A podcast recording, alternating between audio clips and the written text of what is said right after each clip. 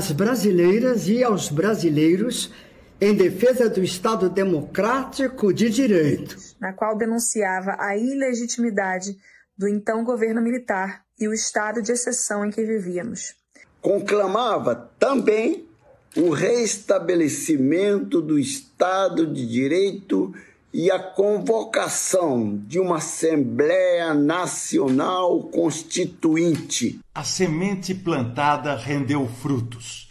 O Brasil superou a ditadura militar. O Estado apresenta-se ineficiente diante dos seus inúmeros desafios. Pleitos por maior respeito e igualdade de condições em matéria de raça, gênero e orientação sexual ainda estão longe de ser atendidos com a devida plenitude. Nos próximos dias, em meio a esses desafios, teremos o início da campanha eleitoral para a renovação dos mandatos dos legislativos e executivos estaduais e federais. Neste momento, deveríamos ter o ápice da democracia com a disputa entre os vários projetos políticos, visando convencer o eleitorado da melhor proposta para os rumos do país nos próximos anos. Ao invés de uma festa cívica, estamos passando por um momento de imenso perigo para a normalidade democrática. Sabemos deixar ao lado divergências menores em prol de algo muito maior a defesa da ordem democrática. Imbuídos do espírito cívico que lastreou a Carta aos Brasileiros em 1977 e reunidos no mesmo território livre do Largo de São Francisco, independentemente de preferência eleitoral e partidária de cada um, clamamos às brasileiras e aos brasileiros a ficarem alertas na defesa da democracia e do respeito ao resultado das eleições. No Brasil atual, não há mais espaço para retrocessos autoritários. Ditadura e tortura pertencem ao passado. A solução dos imensos desafios da sociedade brasileira passa necessariamente pelo respeito ao resultado das eleições em vigília cívica contra as tentativas de rupturas, bradamos de forma uníssona: Estado democrático de direito sempre.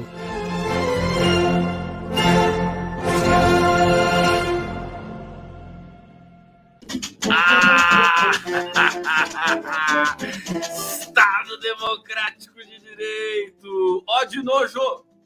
Ó, de no... Não ao Estado Democrático de Direito, ao, ao, ao Estado autoritário sem direito. Eu adorei Ulisses Guimarães cantando Ó de nojo!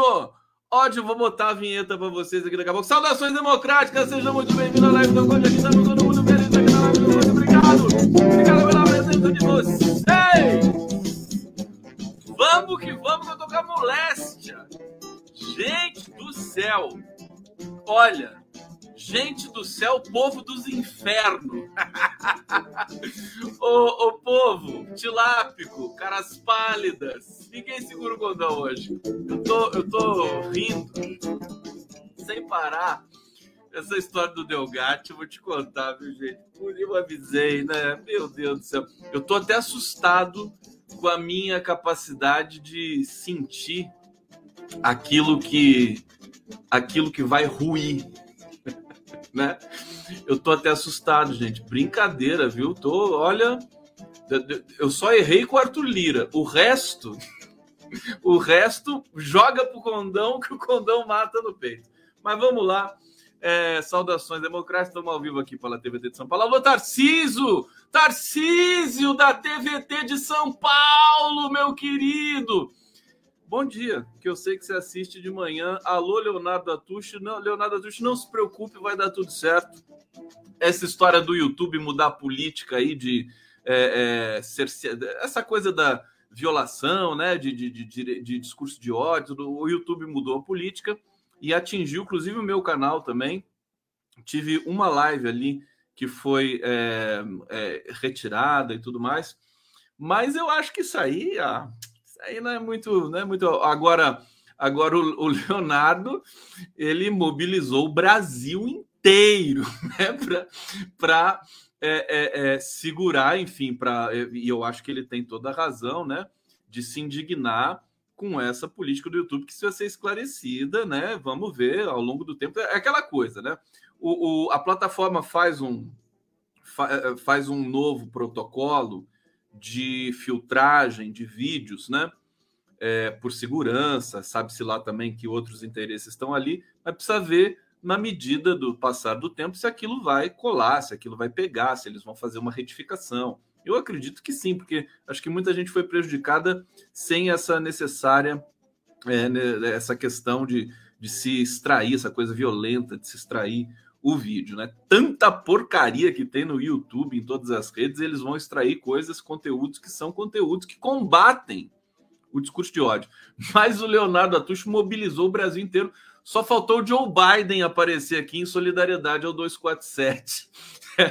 em Atucho, brincadeira, você olha, Dilma Rousseff, Vadida Mus, ABI, FENAGE, o mundo inteiro solidário com 247 aqui. Quer ver? Daqui a pouco o STF também, a Glaze Hoffman, solidário ao 247. O Leon, vocês pensam que o Leonardo é fácil?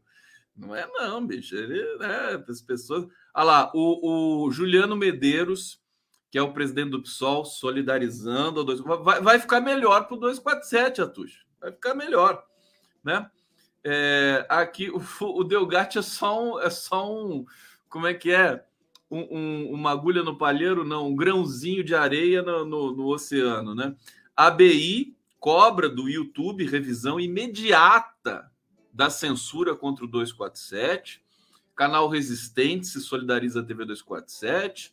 Quem mais está aqui? A Romulo 247, Vadida Mus, né? E a Dilma Rousseff. A Dilma Rousseff, FENAGE, o PCO se solidarizando com o 247 e eu. Aí você vai lendo, vai lendo, vai lendo, vai lendo, né? Aqui a home do 247, que é a mais atualizada do mundo, né? Cada, a cada segundo tem uma notícia nova aqui. Aí você vai lendo solidariedade com o 247, aí você olha assim, Felipe Neto se solidariza, fala, putz, até o Felipe Neto! Mas não.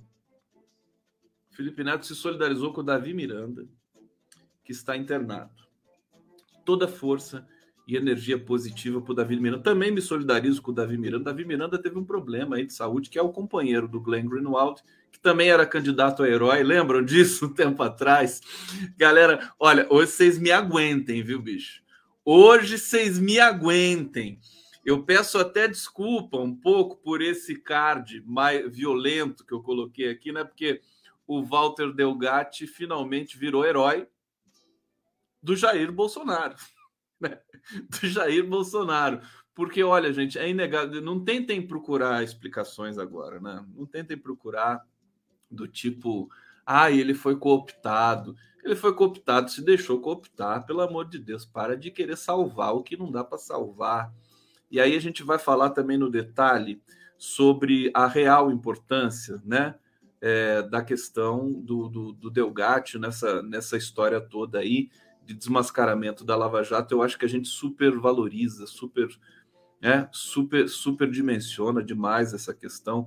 Isso aí está na conta do, de, de várias instâncias da sociedade brasileira, sabe? É, não é assim, não. Hackeou, mostrou e aí acabou. Não tem, não é. Fizeram muito carnaval com isso, tá? Mas enfim, nós vamos falar disso ao longo dessa live aqui. E, e, e, aí eu tô me vingando também de vocês, na, mas na, na boa, tá, gente? Porque assim, o que me encheram o saco aqui na live, falar, ai, o Delgatti tem que ser herói, ele precisa, não, meu Deus, ele tem que ser herói. Fala do Delgatti, fala. Todo mundo assim cobrando, né? O Delgatti, Delgatti, Delgatti, você é um horroroso, porque você não. E eu falava assim, né? Falava, gente, calma, esse negócio de fazer herói Sabe, esse negócio de heroificar, isso aí, isso aí é coisa de fascista, não é coisa de gente progressista. Herói é uma merda, entendeu? Para com esse negócio de querer herói, né? Isso é coisa de gente, gente idiota, conservador. Não tem esse negócio de herói, não. E eu avisava, né? Aí ficava, o pessoal ficava bravo comigo. Assim, não, mas ele tem que ser herói! Ele tem que ser e tal. Bom, agora ele virou herói do Bolsonaro, né? porque é, isso irreversível, né? Vou trazer aqui os relatos, né? E tudo que está em jogo. Por que, que o Bolsonaro foi atrás do Delgatti? Tá certo? Vou Vocês querem saber? Querem saber o que, que aconteceu? Por que, que ele foi atrás? Eu não vou contar, tá? Não vou contar. Aqui eu não vou contar nada. Olha, gente. Olha só, hoje tem visitas ilustres aqui na live do Conde. Eu vou começar já com essas visitas ilustres aqui é, no chamamento para o 11 de agosto, que vai entrar daqui a pouco aqui na, no nosso horizonte com vocês aqui, Arnaldo Antunes. Ô, Arnaldo! Arnaldo, chega aí, meu. Oi, gente. Eu, Arnaldo Antunes, também assinei a carta aos brasileiros e brasileiras em defesa do Estado Democrático. E acho que todo mundo tem que assinar essa carta, porque são pequenas ações como essa que, somadas, acabam fazendo grandes diferenças, principalmente num período tão difícil como esse que a gente está atravessando. E convido todos para estarem no ato de leitura dessa carta, que vai acontecer agora, quinta-feira, dia 11, na Faculdade de Direito da USP, no Largo São Francisco. Vamos lá. Tá aí o Arnaldo Antunes, que fofo, Arnaldo Antunes. Gente, tem muita gente bonita aqui esperando para entrar na tela da live do Condão. Olha, deixa eu começar. Deixa eu. Tem uma notícia importante hoje que é, teve, um, teve uma reunião. É, quem que não assinou ainda, assina, hein? Deixa eu botar na tela aqui o QR Code. É, porque tem que assinar esse bagulho aí, gente. Para com isso, né? Assine a cá. Vou deixar rodando aqui o, a legenda para vocês, entendeu? Participa da história, você, né? Você vai entrar para a história. Esse é o negócio mais importante de tudo aí. E salvar e Amanhã vai ser bonito, viu? Amanhã a gente vai ter é, mobilização no Brasil inteiro. Por isso que o, que o Bolsonaro ficou doido, né? O pessoal tá, tá. Enfim, e nós estamos aqui com 900 mil assinaturas, hein? 900 mil. Podia chegar a um milhão amanhã, né? Vamos lá, vamos, vamos ajudar. Né? Eu não sou de ficar pedindo muitas coisas, não, mas vamos ajudar. Aqui tá o QR Code bonitinho aqui para vocês. Hoje teve uma reunião. É, do, do, o Lula faria uma reunião com os, os empresários do varejo, né? No varejo, é, mas ele estava atacado e não foi. Essa piada. Cadê, cadê a risada aqui da minha? O Lula tava, o Lula tava com uma indisposição, né? Não foi. E é até engraçado, né? Vai numa reunião do, do, do, varejo, mas daí ele fica atacado e não vai. Não, atacado não. Ficou atacado o Lula. Lula tá vendo o Pantanal lá com a Janja, tá tudo bem. Melhoras pro Lula, viu? Tá, tomou remédio, tá tudo bem, Lulão. E aí foram lá o Mercadante e o Alckmin. E aí só tô registrando isso para não perder piada, né? Que é inacreditável, né? Só não, vou numa reunião lá com o pessoal do varejo, mas eu tô atacado, então eu não vou. É, mas o, o, o que é interessante é que o Alckmin é protagonista, né?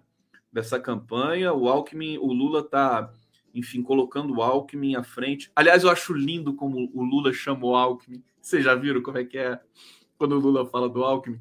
Ele não fala Alckmin, ele fala Alckmo. O Alckmo! Eu acho tão bonitinho, cara. Eu só chamo o Alckmin de Alckmo agora. Alckmo, o Alckmo. Quando eu encontrar com o Alckmin, o Alckmin vai dar uma entrevista pra gente aqui em breve, né? Aí eu vou chamar de Alckmo. Tão bonito isso. Essa é, é a idiosincrasia, né? Singularidade do é, da, da fala do Lula que a gente ama tanto, né? Eu faço brincadeira mesmo, porque eu sou malvado, né? Eu não tenho esse negócio. GT, vamos falar do Delgatti? Vocês querem que eu fale do Delgatti? Olha aqui, olha que coisa impressionante, né? Tem todo um bastidor, todo um bastidor de acionamento do Delgatti. É, vou ler aqui para vocês, né? Ele, o Delgatti deve ser o novo integrante. Todo mundo sabe quem é o Walter Delgatti aqui, né? Que é o hacker de Araraquara, né? nomeado hacker de Araraquara, que é, hackeou os telefones, o grupo do, do, da Operação Lava Jato, é, teve acesso a todas essas conversas, é, constituiu um, um acervo gigantesco dessas conversas, é, e depois eu me lembro muito bem, né? Ele chegou até a Manuela Dávila.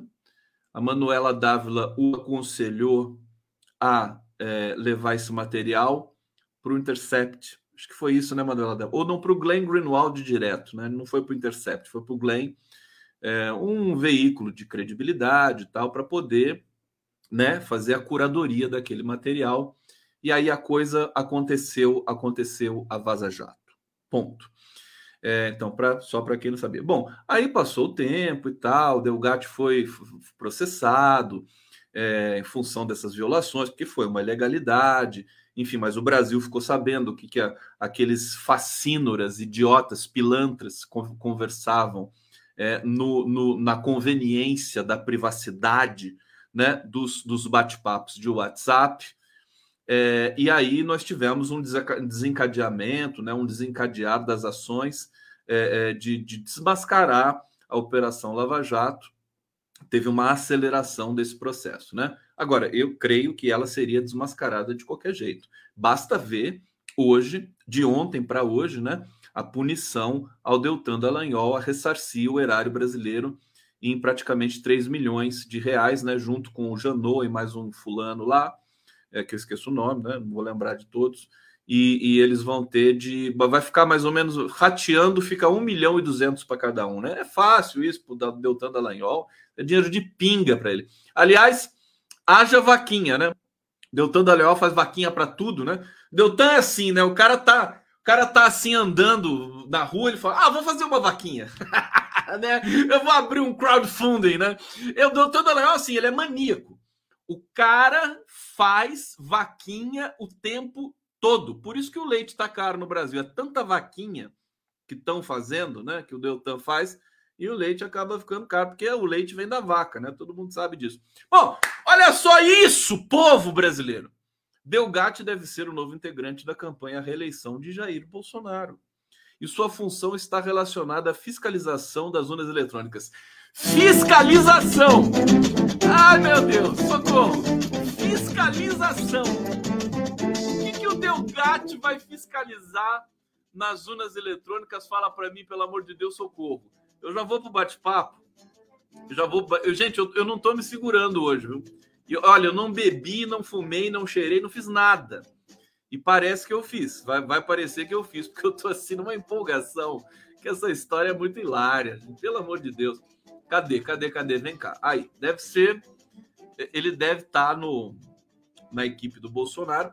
A aproximação foi intermediada pela deputada federal Carla Zambelli, esta glória de Deus que todo mundo conhece aqui, Carla Zambelli, a pessoa assim humana, né, humanista, tal é, que levou uh, que o levou a conversas com dirigentes do PL, Partido Liberal, o partido do pestilento? Conforme anteciparam as jornalistas Natuza Neri e André Sadi no blog do G1. Parabéns, André Sadi, fantástico. Segundo as jornalistas, o, a, o Pestilento e a Zambelli negaram o encontro ocorrido na manhã desta quarta-feira. Olha, eu, eu, até eu conversei com o advogado do, do, do, do Delgatti lá, lá aqueles tempos atrás, lá, aqueles tempos, aqueles tempos idos tempos. Aí é, é, o Ariovaldo Moreira, né? Ele disse que acompanhou seu cliente de Araraquara até Brasília atendendo a pedidos para que o hacker auxiliasse aliados de Bolsonaro na fiscalização das urnas, mas decidiu não participar da reunião com o, presidente, com o Pestilento na Alvorada e desaconselhou seu cliente a ir ao encontro. Ariovaldo Moreira voltou a Araraquara pela manhã e disse: tentei levar, é, tentei levar Walter embora, afirmou. Não conseguiu, né? Ele não queria que o, que o Delgado se encontrasse com o Bolsonaro. É, aqui, uma outra notícia, deixa eu conectar para vocês aqui para a gente ligar Lé concreto. Tá todo mundo achando estranho, estranho, estranho, mas não tem nada de estranho, gente? Não tem nada de estranho isso. Tem nada, nada. Tá tudo aí registrado, comprovado, fotografado. O cara resolveu, né? Ofereceram dinheiro, né? né? Todo mundo tem seu preço. Não é isso que as pessoas falam, né? Todo mundo tem um preço. Não é isso. É, e, e, assim, estão dizendo, ah, mas o PT abandonou. Mas o que, que abandonou? O PT nunca adotou, deu gato para nada. Como é que abandonou? Abandona quem adota. Você entendeu? Então, menos, né? Vamos, vamos ser menos ingênuos. E aqui tem uma matéria aqui do, do desse site aqui esplendoroso de credibilidade que é o antagonista, né? Mas de qualquer maneira está aqui. É, Walter Delgatti Neto, que confessou ter hackeado o celular de Sérgio Moro, tem problemas psiquiátricos. Disse hoje seu advogado recém-constituído, Luiz Gustavo Delgado. Quer dizer, ele teve um novo advogado. Né? Foi constituído um novo advogado para ele. Começa por aí. Tá. Olha, tem cheiro de podre toda essa história. Isso aqui, gente, é o começo é, da tentativa de golpe. É, é a tentativa de, de, de, tumulto. Eu já vou explicar por quê, porque a coisa é grave, tá? Tem, tem um dado que não foi dito ainda por aí pelas mídias que eu vou dizer para vocês aqui. Segundo o Estadão, é, esse novo advogado do, do Delgatti levou comida, remédios de uso controlado e um cobertor para o Delgatti, seu cliente, na tarde de hoje na Polícia Federal, onde o Delgatti está preso temporariamente. Aspas, diz o advogado, conversei com ele, ele tem problemas psiquiátricos, está atordoado. Tem problema nenhum. Ter problema psiquiátrico é, enfim, a, a, torcida do Flamengo tem problema psiquiátrico, né? Pelo amor de Deus. Não precisa, não precisa fazer um escândalo. Todo, todo mundo toma um remédio. Aí quem toma um remédio não é problema. O cara usou mal o termo, né? Problema psiquiátrico. Não é problema. Tem, ele tem um tratamento psiquiátrico. Pronto. Não é crime ter tratamento psiquiátrico. É, ele está atordoado, mas disse que ele está numa situação difícil, né? O hacker é, aqui, bom, isso aqui eu não vou contar, que é a historinha do, do, do, do Diogo Mainardi aqui, que o Diogo Mainardi abandonou o jornalismo, vocês viram? Essa é a boa notícia do dia, né? Parece que ele vai, inclusive, ser premiado com Pulitzer por ter abandonado o jornalismo, né? Que é uma das melhores notícias para o jornalismo do mundo inteiro, né? É, abandona o jornalismo. Ele diz: vou sair de mansinho. Sai de uma vez, o Diogo Mainardi. Não precisa sair de mansinho, não. Sabe? Olha lá, de tempos em tempos desisto do Brasil. Estou desistindo novamente agora. Depois ele vai voltar para o Brasil e vai. Olha só, ele diz o seguinte: o Diogo Mainardi, fazer uma digressão aqui da licença. Estupidamente eu havia prometido me atirar do campanário de São Marcos em caso de segundo turno entre Lula e Bolsonaro. A aposentadoria precoce foi o jeitinho acovardado que arrumei para descumprir a promessa. É uma espécie de terceira via particular. Enfim, o cara é um atentado, né? É um atentado a tudo que você imaginar, né? A coerência, a, a, a bom gosto, a estética, a moral, tudo isso, né? O Diogo Mainardi. Então, parabéns, obrigado, né? Sim, o jornalismo fica melhor sem você, Diogo Mainardi sem você. Sem você é tanto sofrimento. Bom, vamos lá. É, tá aqui. Então é isso. Então, agora, o que está por, por debaixo? Né? O que está nas entranhas? O que está o que tá ali no nesse nesse humus, né? Nesse lodo dessa história toda? Bom, vamos lá. O Delgatti, ele não hackeou só o Sérgio Moro. Não hackeou só o Sérgio Moro. Ele hackeou ministros do STF. Tá? É, hackeou gente graúda de Brasília. Né? E o Bolsonaro está interessado nisso. Resta saber se o Delgatti tem esse material ainda. Muito provavelmente tem, porque um material dessa natureza não é algo é, literalmente material, ele fica na nuvem, né? Você pode hospedar isso e você tem acesso a ele de qualquer maneira. A pessoa pode te prender, torturar e tudo mais. O material vai estar tá lá, né? Então, é, a informação que chega né, de, de, de, de, última hora é que o interesse do Bolsonaro é, é, é, nesses áudios que, que o hacker supostamente tem do Gilmar Mendes, do Lewandowski, do Alexandre de Moraes, né? E aí, meu querido, vai ser vai ser uma explosão, né? É, eu, eu, eu tenho que nós, nós temos um horizonte assim dramático pela frente, né? dramático. É, Lula continua na frente, pesquisa, né? Ah, é legal, eleição. Nós estamos a 53 dias do 2 de outubro, é, tá chegando a hora, né? Tá chegando a hora. É, mas né, esse, é, esse crime organizado, Bolsonaro né, e seus e seus asseclas e seus correligionários, eles vão fazer de tudo é, para impedir até a prisão do Bolsonaro, porque o caminho, quando o Bolsonaro vê uma operação, uma batida na casa do Trump, na Flórida, né, na, na mansão, no resort do Trump, ele fica se mijando e cagando todo. Desculpa a, a expressão, mas 11 da noite a gente pode falar isso, né? É, Bolsonaro fica se borrando todo e, e vai usar tudo que ele pode usar já está usando bilhões e bilhões para comprar voto, o que é um crime que ele vai cometendo, certo? Nós estamos acompanhando esse processo, é, há uma certa perplexidade. A, a leitura da carta amanhã ela tem esse ela tem o condão ela tem o condão de trazer uma mobilização mais forte pelo Brasil e de todos os setores da sociedade brasileira, é, e ela causa uma, uma, um tumulto na campanha do Jair Bolsonaro. Agora, eles, eles estão tomando providências, eles querem judicializar as eleições, tá certo? Eles, eles estão entrando em massa contra a campanha do Lula, contra o Lula na, na, na justiça, né? assessoria do, do Bolsonaro ali da campanha do PL, assessoria jurídica está fazendo. Vai ter muito trabalho, viu, Marco Aurélio de Carvalho?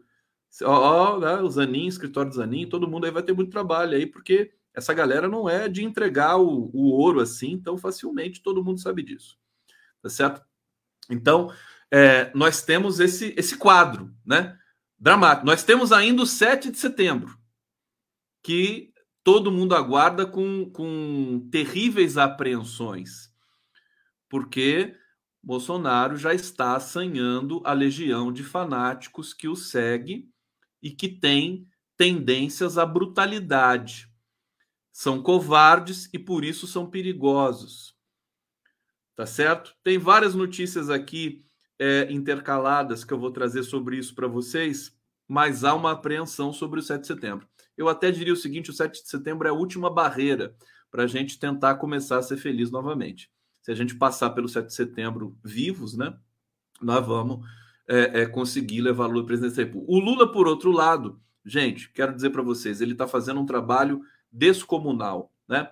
Ele está realmente é, é, aquela coisa, é vencer o crime organizado que tem a máquina, uma máquina do tamanho da máquina brasileira nas mãos tem a conivência do parlamento, que comprou deputado por deputado, né? É, uma, é, é muito difícil. Nós só estamos tendo essa vantagem histórica nesse momento, que é uma vantagem também efêmera, que nós temos de lidar com muito cuidado, porque o Lula é ninja, né? Ele é inteligente demais, ele se antecipa demais, é muito difícil, muito difícil também vencer o Lula, derrotar o Lula por causa da inteligência dele, da capacidade, da credibilidade, e, do, e, e ele vem reforçado, né? Vem, o Lula vem turbinado, que depois de uma prisão ilegal, depois da soltura e depois uh, da, da, da, volta dos direitos políticos, ele fica mais forte, fica mais forte. E ele fez um, ontem na Fiesp, foi uma coisa fantástica e tudo mais,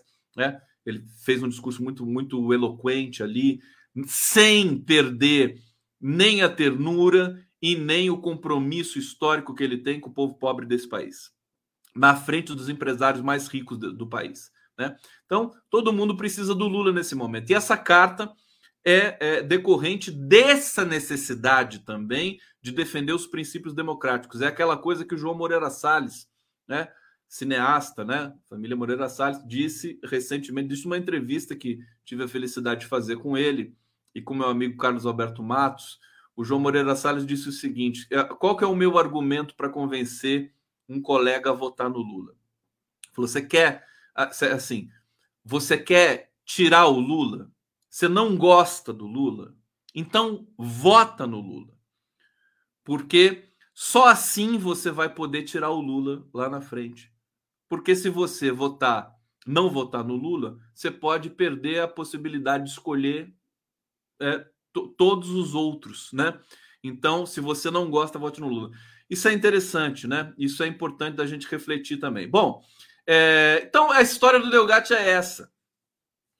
O Bolsonaro quer acesso a, aos áudios dos ministros do STF. Ele vai abrir guerra é, é, franca com o STF e vai usar a imagem do Delgatti para confundir a esquerda, que é o que está acontecendo com vocês agora. Né? Vocês estão falando assim, mas ué, o que, que aconteceu? O Delgatti era nosso? Como é que o Delgatti vai falar? Ele está aproveitando isso né, para confundir e pegar essa imagem do Delgatti como alguém que foi importante para, né, que, que é super valorizado, ao meu ver, pela esquerda, é, no, no, no, quesito de suscitar e possibilitar a Vaza Jato, é, para confundir geral. Então, a, saibam, né, o cenário é de fato complexo. Bom, vamos lá!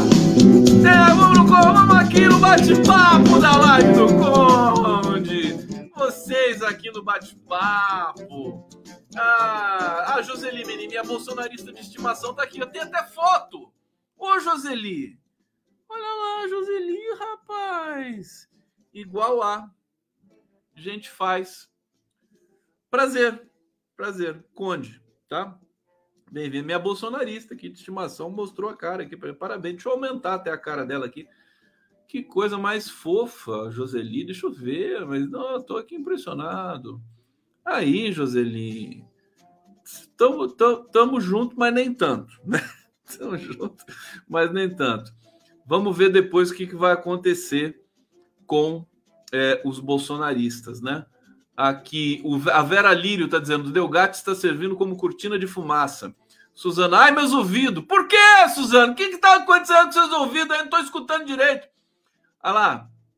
Vamos ver aqui. O gado está desesperado. Samuel Magalhães. Uh, obrigado, Sérgio Caldas, Marli Fraga, Márcio Santana, Jonô Emerson Borges, Luzia Fernandes, Laurita Bom Despacho, Leônidas da Silva. Uh, quem mais? Tinha superchat aqui, não sei se eu vou achar. Tinha superchats aqui, mas já rolou muita mensagem. Aqui o Miguel Adi está dizendo: vai entrevistar ele, Conde. Não tem essa de nosso. É, eu, eu agora não vou resgatar esse superchat. Se vocês me perdoam, vocês perdoam Condinho? Tá bom? Não é por mal. É porque eu faço tudo sozinho, gente. Vocês não têm pena de mim? Eu ponho música, eu aumento, eu abaixo, eu coloco vídeo, né? Então é uma coisa. Falar em colocar vídeo, deixa eu colocar. Hoje as transições vão ser com as visitas ilustres aqui dos artistas que estão apoiando o 11 de agosto. Agora eu chamo o meu querido, meu querido meu amigo Chico Pinheiro. Oi, Chico Pinheiro. Olá, você já assinou a carta às brasileiras e brasileiros em defesa da democracia e do Estado democrático de direito no Brasil? Lembrava há muitos anos o doutor Ulisses Guimarães: traidor da Constituição é traidor da pátria. Temos ódio à ditadura, ódio e nojo. Vamos ensinar a carta, vamos às manifestações Vamos dar um basta a estes que querem voltar às trevas do passado. Juntos somos muitos e vamos vencer. Assine, vamos à luta. Tá aí o Chicão, gente boa, gente boa, Chico Pinheiro, beijos pro Chico Pinheiro aqui, que ele tá assistindo, tá? manda beijo para ele, ele vai ficar feliz aqui. Olha, gente, deixa deixa eu trazer então algumas informações aqui padronizadas para vocês. É, olha, o Bolsonaro, gente, ele, ele foi no Flow podcast ontem e ele é, é, simplesmente mentiu ali de uma maneira vertiginosa, né? Vertiginosa. É, cinco horas mentindo, quer dizer, nem campeonato de mentira você tem tanta mentira assim. E aí eu acho que vale a pena só dar uma notinha para vocês disso, é, que aqui tem uma matéria dizendo assim: o Brasil está enxugando gelo na questão é, do combate às fake news, né? Alô, TSE, acorda, né? E aqui o texto, vou ler um trechinho para vocês. Um exemplo, como um evento com uma entrevista de cinco horas e tanto de Bolsonaro ao Flow e fatos das últimas semanas comprovam que as tentativas da justiça eleitoral e da imprensa para instituir ferramentas de combate à desinformação e à mentira, pura e simples, nas eleições, são pequenas toalhinhas de enxugar gelo diante do iceberg de que nos aproximamos. Olha, 2018 as mensagens em aplicativos, as narrativas de redes sociais tiveram impacto inédito no comportamento do eleitor e impulsionaram o Bolsonaro. Bom, é, a tese é que esses podcasts, né, que são é, gigantes e tal, Flow, Podpah, o Lula foi até no Podpah, né? Eles têm grande apelo junto ao público, se prolongam por horas e horas e horas, né? É, e, e não tem filtro para o que é dito ali. Quer dizer, o Bolsonaro diz tanto absurdo para o Flow, né? Tanto absurdo. É inacreditável. Aquela, aquele trecho da vacina dos macacos, lá da varíola dos macacos, é uma coisa assim, é um, é um capítulo à parte da degradação cognitiva das pessoas, né? É, bom, Bolsonaro se sentiu à vontade ali, foi um grande, foi um grande impulso da campanha dele, esse podcast do Flow. Teve 600 mil é, ao vivo lá. Eu estou aqui com, com uh, somando todas as redes, estou com 5 mil ao vivo aqui, estou super feliz com essa audiência fantástica né? Obrigado pela audiência de vocês. O GGN está fantástico aqui de audiência. Quer ver? Eu posso até falar para vocês. Aqui, ó. A TVT 516, GGN 528. Olha o GGN, que fantástico. O Facebook do Brasil 247, 202. Prerrogativas 43, né? Prerrogativas está ali né? de mansinho e tal. Jornalistas Livres 32. É, TV 247, 2381. Conde, Conde no, no, meu, meu Facebook 150 e o meu YouTube 1139, é, somando tudo dá 5 mil. Bom, o Bolsonaro teve 600 mil ali, só no só no, no, no, na live que eles fizeram durante cinco horas, né? Então, é um volume de propagação de, de enfim, dessa dessa falsidade. Quer dizer, na verdade, é uma espontaneidade do Bolsonaro. Ele é aquilo mesmo, né? Ele é um cara, é, é, é, enfim, é o tiozão do pavê, fala merda. As pessoas gostam, algumas pessoas acabam gostando, se identificando com aquilo lá. Então, é, é não vai ser trivial essas eleições. Olha, gente, o, o IPEC vai sair na segunda-feira. Acho que é a próxima pesquisa que a gente vai ter. Segunda-feira, segunda-feira, a gente vai ter a dimensão do que está por vir. Né? Eu, eu confesso, eu não estou muito otimista nessa quadra, porque eu acho que a, a, a força da máquina pública é, é, é muito impressionante. Né? Esse, é, imaginem vocês, você direciona o Auxílio Brasil para 34 milhões de pessoas, 34 milhões de eleitores, né? é, ah, tudo bem, eles são politizados e eles vão continuar votando no Lula. Não é bem assim, né? E aí você soma o desespero dessas famílias, eles vão ter acesso a esse dinheiro, 600 reais, eles vão poder entrar com esse 600 reais num, num empréstimo consignado da Caixa Econômica, que também é um dos, dos maiores absurdos da história recente brasileira. A imprensa está caladinha com relação a isso, né? Eles vão ficar é, é, é, atrelados ao banco, vão ficar devendo ao banco, vão ter uma sensação de melhoria até dezembro. Né? Passou dezembro, volta todo mundo para a fome de novo. Né? E aí, mas o que as pessoas não estão contabilizando é que o Bolsonaro faz é a equipe Bolsonaro, Carluxo, etc., e a equipe que está lá mexendo com fake news e tudo mais, de maneira profissional, porque eles fazem isso, tem muito dinheiro, né? Tem muito dinheiro, e eles usam esse dinheiro para aliciar e cooptar. Você vê, o hacker de Araraquara é uma dessas pessoas, né? Eles vão trazendo uma legião de usuários de rede, né? Além dos robôs, para fazer o tumulto nas redes progressistas e para propagar fake news no Twitter, no Instagram, em todos os lugares que você imaginar. É, mas, sobretudo, no WhatsApp e no Telegram. Então, o cara vai lá, ele é, é, pega o dinheiro, ele pega o empréstimo do banco e recebe no grupo de WhatsApp dele que tem lá bolsonaristas, assim, é o Bolsonaro que está fazendo isso para você, é o Bolsonaro que está fazendo isso para você. A imprensa tradicional brasileira também ajuda nisso, né? Não consegue dar, fazer uma cobertura isenta de tudo que está acontecendo no Brasil, e aí as pessoas acabam acreditando que é o Bolsonaro que está fazendo tudo isso. Ele que baixou o preço da gasolina, ele que é ele que sozinho, né, que colocou aí o Auxílio Brasil, né, como se todas essas pautas não fossem as pautas caras ao PT, à esquerda, etc. Então, é, não subestime, não superestimemos certas personagens e não subestimemos outras, né? É bom a gente calibrar o nosso a nossa leitura de mundo de Brasil.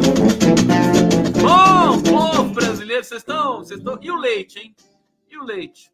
Alguém está tomando leite aí? Eu, eu parei de tomar leite, viu? Parei de tomar leite.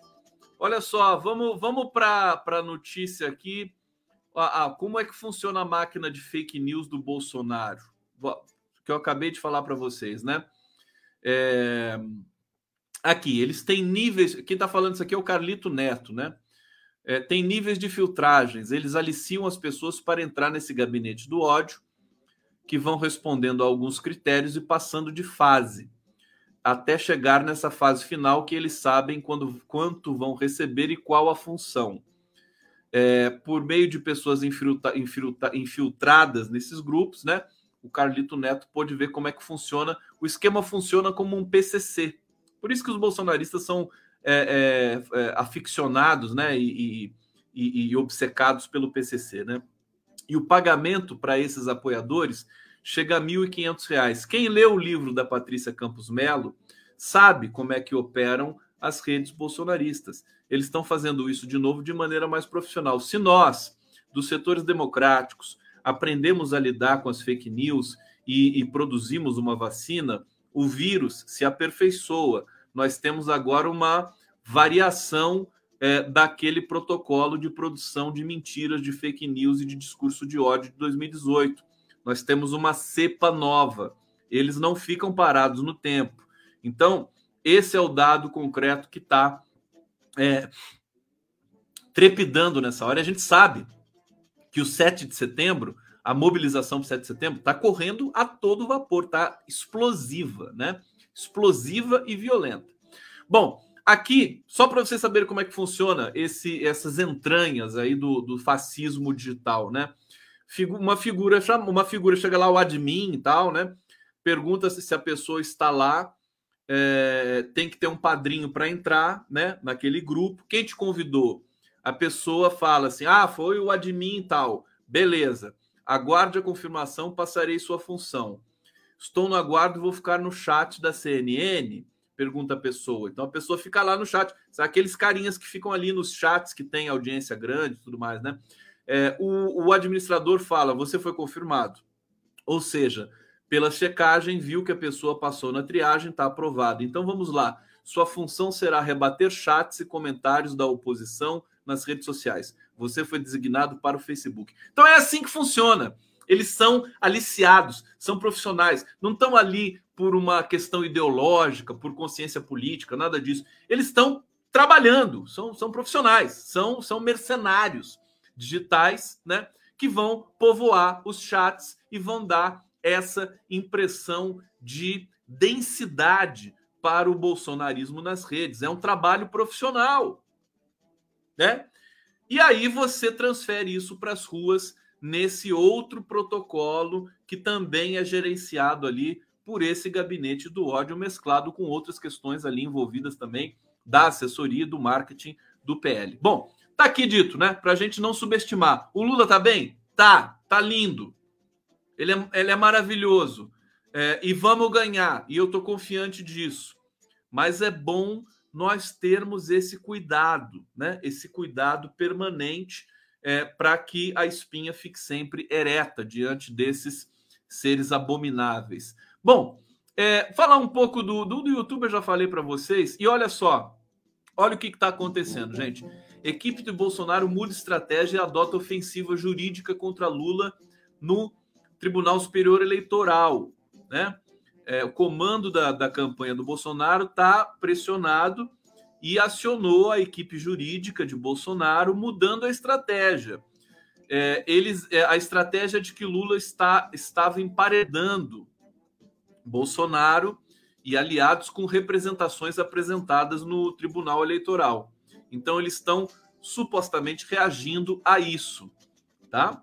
É, em uma reunião realizada há cerca de duas semanas, o núcleo da campanha de Bolsonaro decidiu que os advogados deveriam ter uma atuação mais ativa contra as declarações de Lula. Olha, vem tudo em tsunami, tudo casado. A nova política do YouTube para questões é, da ordem de discurso de ódio, de fake news, né? Que vai atingir muita gente, já está atingindo muita gente, é, inclusive os progressistas, né? Sobretudo a mídia independente.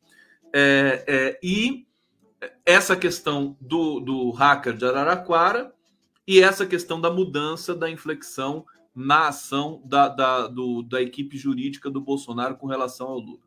Então, é, o jogo está se tornando cada vez mais pesado, tá certo? Vamos lá, deixa eu trazer mais uma mensagem aqui. Olha só quem está aqui. Quem que vocês querem agora? Olha, gente, agora eu vou chamar uma pessoa aqui, um ícone. E olha que quantos anos, deixa eu ver quantos anos ela tem. Deixa eu ver aqui, porque é impressionante. É, eu, eu quase não acredito. Gente, ela sabe quantos anos essa mulher que eu vou colocar aqui para vocês agora tem? 70 anos. 70 anos. Bruna Lombardi, meu amor, vem Gente, aqui. Defender a democracia é um direito e um dever de todos os brasileiros. Está circulando uma carta fundamental para nossa saúde democrática. Eu assinei e todos os brasileiros com consciência e amor pelo nosso país devem assinar. A democracia é a liberdade de cada um ser o que é. Gente, a Bruna Lombardi, a Bruna. Vocês lembram daquela personagem do Jô, né? Falava assim, a Bruna. Eu tinha um cabelo, assim, eu quero a Bruna. É coisa antiga, 40 anos atrás. Como tá linda a Bruna Lombardi, que, que abuso, que coisa, assim, sabe? É inexplicável. O que, que, as, que as pessoas comem? O que elas bebem? Como elas malham? Não sei. Bom, é, e tem mais gente, tem muito mais gente aqui. Amanhã a transmissão vai ser muito mais completa nesse sentido é, de trazer essas, essas personagens. Então, todo, todos os artistas brasileiros engajados, né?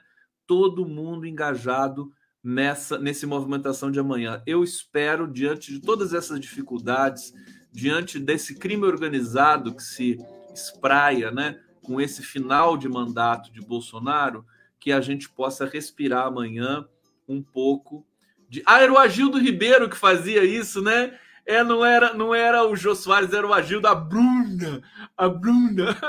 O Agildo Ribeiro era fantástico também, é verdade. O Agildo Ribeiro morreu? Eu não sei se ele está vivo ainda. Eu acho que ele não morreu, não, né? É, alguém pode me dizer aqui, só para eu não ter que procurar agora, e vocês me dizem aqui, porque vocês fazem parte da equipe da live do Conde. É, deixa eu ver aqui, que é mais aqui de, de bonitinho que eu trouxe para vocês. Aqui, atenção, eu quero falar um pouco do Trump, né? Falar um pouco do Trump. Deixa eu ver o que é mais aqui eu, eu separei para vocês. Alguém me disse se o Agildo Morreiro, se o Agildo Morreiro, se o Agildo Ribeiro está aqui com a gente ainda nesse plano, ou se ele já partiu para outro plano. Olha só. Bom, essa aqui vou, vou ler essa nota para vocês. Morreu? Morreu? É? Tá confirmado mesmo? Então tá bom. Então é, fica a nossa lembrança do Ajudo Ribeiro aqui. Deve estar tá junto com o Jô Soares lá agora, fazendo uma farra danada, né? Já pensou como é que tá? Você imagina no, no céu, essa altura do campeonato, Agildo Ribeiro, Jô Soares, Aldir Blanc. Já, já, pensou essa trinca lá no céu? Que loucura, gente. Isso aqui não, não vai ter jeito. Aqui, ó, deixa eu trazer aqui. O Bolsonaro é, é, tem, tem uma enfrenta pressão de militares contra o 7 de setembro em Copacabana. É, generais do alto. Vai, ah, essa aquela velha história de general do inferno, né? Generais do alto comando do Exército, do Ministério da Defesa tentam convencer o pestilento a não realizar o desfile militar em Copacabana. Eu acho que eles já desistiu disso, né? Integrantes da cúpula das Forças Armadas dizem que é, apresentaram ao Pestilento problemas logísticos e de segurança para a mudança do desfile que tradicionalmente ocorre na Avenida Presidente Vargas. Então tá aqui, eles têm, eles têm essas crisezinhas também, né? Aliás, o Bolsonaro chamou a carta do Largo São Francisco de cartinha, né? De cartinha. Não é cartinha, não! É a cartona! Para com isso, deixa eu colocar, olha, deixa eu trazer outra. Outra mulher fantástica. Aqui, Malu Mader, por favor, você pode vir aqui na live do Conde? Assine você também a carta às brasileiras e brasileiros em defesa da democracia. É importante lembrar que democracia é o sistema que nos permite ter voz, nos permite escolher nossos e nossas dirigentes por meio de eleições periódicas. Nós temos que deixar de lado agora nossas divergências em prol de algo muito maior a defesa da democracia que vem sendo constantemente ameaçada. Nós precisamos respeitar o resultado das eleições. E é importante também lembrar que a maioria da população confia nas urnas eletrônicas e que elas têm servido de exemplo no mundo. Nós não podemos mais permitir elogios a torturadores, incitações à violência e preconceitos. Se possível, compareça também ao ato de leitura da carta no Largo do São Francisco, quinta-feira, dia 11 de agosto, em São Paulo. Eu sou Malu Mader, sou atriz. Linda Malu, né? Que delícia, né? Que maravilha. Olha, desculpa, Tony Belotto, mas enfim, é uma maravilha ver a Malu Mader, os artistas, o Caetano Veloso, fez 80 anos, tá lá, né, na cara. O, o clipe que eles fizeram é fantástico, né? O, o, o clipe da é, M3, como é que é? Da 342 Arts, né? 342 Arts. Depois, no final, vou rodar o clipe de novo para vocês aqui é, porque a gente vai, enfim, recorrentemente, né, estamos em vigília para o dia de amanhã e já vou avisando que nós vamos transmitir a partir das 10 da manhã, temos aqui já o roteiro, vão participar com a gente dessa transmissão vários convidados, dentre eles Lênio Streck, Fernando Horta, Laiane Cotrim, Luiz Nassif, Vinícius Carvalho, Jefferson Miola. Alô, Luiz Nassif! Nassif vai estar com a gente amanhã nessa transmissão aqui que vai durar três horas, então vai ser uma super transmissão. Olha, aliás, aliás, eu tinha até separado aqui, deixa eu ver aqui, 200 é, é, democracia, porque olha só aqui, aqui ó, New York Times vai estar tá transmitindo o evento do São, da São Francisco. Olha, de New York Times, a revista alemã e TV suíça, 200 veículos vão cobrir o ato pró-democracia na USP. Vamos lembrar que é, vamos celebrar aqui a organização do Celso Campilongo, da Ana Bechara, pessoal da USP lá, o, o, o, o Luiz Marrei, que eu entrevistei ontem. É, agora também o Marco Aurélio de Carvalho está doidinho, né, do Prerrogativas nesse momento, porque ele está também cuidando de tudo isso. Olha o tamanho do evento, gente. New York Times, revista, revista alemã, é, 200 veículos, né, dentre muitos internacionais, emissoras como CNN Internacional, BBC, jornais como Financial Times vão acompanhar o evento. É um dos eventos mais importantes do mundo nesse momento, né? O mundo está é, parando para assistir esse momento importante no Brasil. O ato a democracia será realizado daqui a pouco, Faculdade de Direito do Lago São Francisco, em São Paulo. Será acompanhado por pelo menos 200 jornalistas de veículos nacionais e internacionais. É, é, entre os já credenciados estão uma dezena de profissionais é, estrangeiros que deve acompanhar a leitura da carta às brasileiras e brasileiros em defesa do Estado Democrático de Direito. Portanto, quem não assinou, assina, hein? O QR Code está aqui. Se inscreveram até agora ali profissionais do jornal estadunidense The New York Times, do francês Libération, do britânico Financial Times e da revista alemã Der Spiegel, os maiores veículos do mundo, né? Entre as emissoras de TV, que enviarão correspondentes estão a CNN Internacional, a inglesa BBC, a suíça RSI, Televisione, é, a agência de notícias britânica Reuters também estará presente. O documento será lido na faculdade não cita Jair Bolsonaro, evidentemente, todo mundo sabe disso, mas critica com contundência ataques infundados ao sistema eleitoral e ao Estado Democrático de Direito, tão duramente conquistado pela sociedade brasileira. É, é, aqui a carta já teve adesão de 900 mil pessoas, né? Nesse momento, acho que vai chegar ao milhão amanhã, né, gente? Vamos torcer para isso, né? Bom, entre os signatários dessa carta, lembrando vocês, né, estão banqueiros como Roberto Setúbal, Setúbal Pedro Moreira Salles, é, ex-ministros do STF Celso de Mello, Joaquim Barbosa, Nelson Jobim, empresários como Eduardo Mazili, da Votorantim, Pedro Passos, Guilherme Leal, Fábio Barbosa, da Natura, artistas, né, Chico Buarque, até o Luciano Huck está nessa carta. Fazer o quê, né? Nem tudo é perfeito. Mas é, destacar que, enfim, movimentos fortes, liderança do povo negro brasileiro, o, o Douglas Belchior, né, gravou um vídeo fantástico, né, de adesão à carta, é, e, e assim a comunidade indígena também engajada. Então é um momento importante para o Brasil e agora eu vou terminar essa live. Tem, tem mensagens belíssimas aqui convidando vocês para amanhã, tá, gente? E vou agora rodar na íntegra para vocês o clipe com é, todos os artistas é, lendo a carta é, às brasileiras e brasileiros pelo Estado Democrático de Direito. Um beijo para vocês, até amanhã. Te amo. Vamos lá. Carta às brasileiras e aos brasileiros em defesa do Estado Democrático de Direito.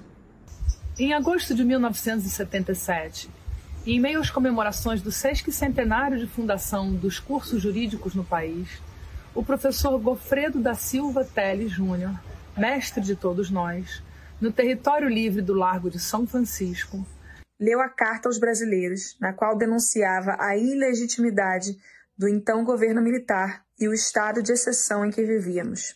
Conclamava também o restabelecimento do Estado de Direito e a convocação de uma Assembleia Nacional Constituinte. A semente plantada rendeu frutos.